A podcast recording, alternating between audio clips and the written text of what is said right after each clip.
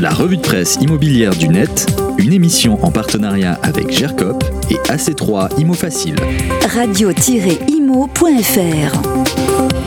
Bonjour à tous. Dans l'actu IMO de la semaine sur bfmtv.com, on s'intéresse à une nouvelle interface dédiée aux propriétaires qui fait son apparition sur impôt.gouv.fr. Gérer mes biens immobiliers qui offre aux propriétaires une vision d'ensemble de leur patrimoine foncier avec ses caractéristiques. Un outil pratique pour l'État surtout car les propriétaires seront obligés de déclarer sur cette interface si ce bien est leur résidence principale ou secondaire ou si le loue l'identité des locataires le cas échéant. Chaque changement devra également faire l'objet d'une mise à jour par le propriétaire sur la plateforme, de quoi faciliter la mission de contrôle des services des impôts. Sur westfrance.fr, les jeunes sont de plus en plus nombreux à acheter. Ils voient la pierre comme une valeur refuge et la crise sanitaire les encourage à investir.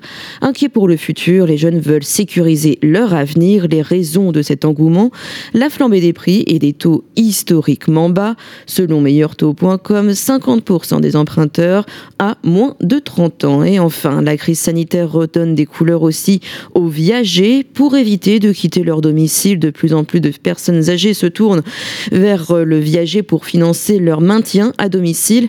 Allez, c'est les vacances. Alors une petite lecture d'été qui mêle aventure et immobilier, le Figaro Immobilier vous emmène à la découverte de six histoires de viagers touchantes, parfois insolites, mais toujours instructives.